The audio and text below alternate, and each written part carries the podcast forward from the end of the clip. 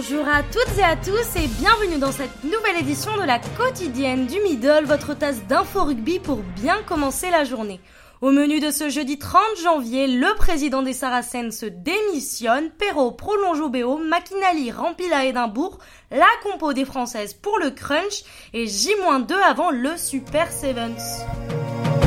Commençons tout de suite avec la démission du président par intérim des Saracens. En effet, Edward Griffiths, qui avait pris le poste de PDG par intérim du club anglais en novembre, quitte donc le bateau des Saris avec effet immédiat. Arrivé dans une période compliquée, il a déclaré que d'autres personnes seraient mieux placées que lui pour faire avancer la reconstruction des Saracens. À noter qu'un recrutement est en cours afin de trouver un nouveau PDG à long terme alors. À vos CV!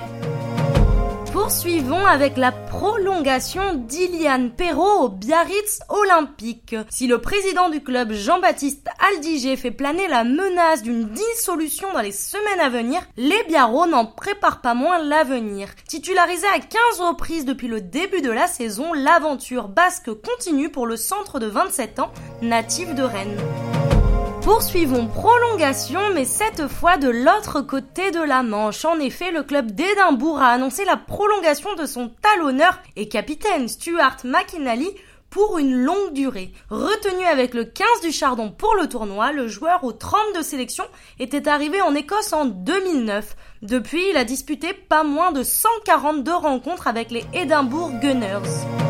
Le crunch est officiellement lancé. En effet, Annick a dévoilé la composition de l'équipe de France pour affronter l'Angleterre dimanche en début d'après-midi. Petit événement, Pauline Bourdon, formée aux deux postes, mais tout de même habituellement demi-de-mêlée, sera à l'ouverture face aux Anglaises. À noter également Madou Soufal, préférée à Safi Ndiaye, remplaçante. Lisa Ricastre est également de nouveau titulaire avec le 15 de France, elle qui n'avait pas joué lors de la tournée de novembre.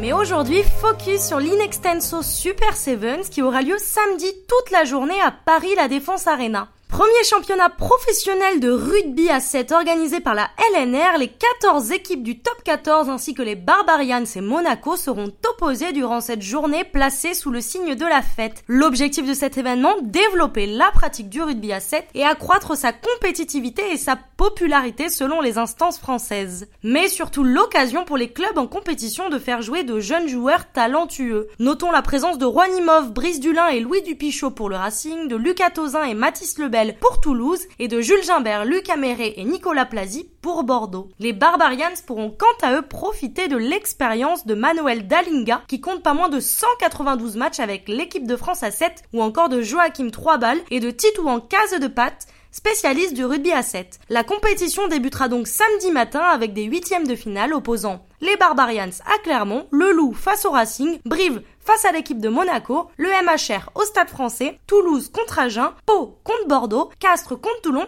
et La Rochelle à Bayonne. Les vainqueurs de ces huitièmes de finale poursuivront la compétition qui se terminera dans la soirée de samedi soir, notamment avec un concert d'Ayam. Merci à toutes et à tous d'avoir suivi cette nouvelle édition de la quotidienne du Middle et je vous donne rendez-vous demain pour de nouvelles infos rugby.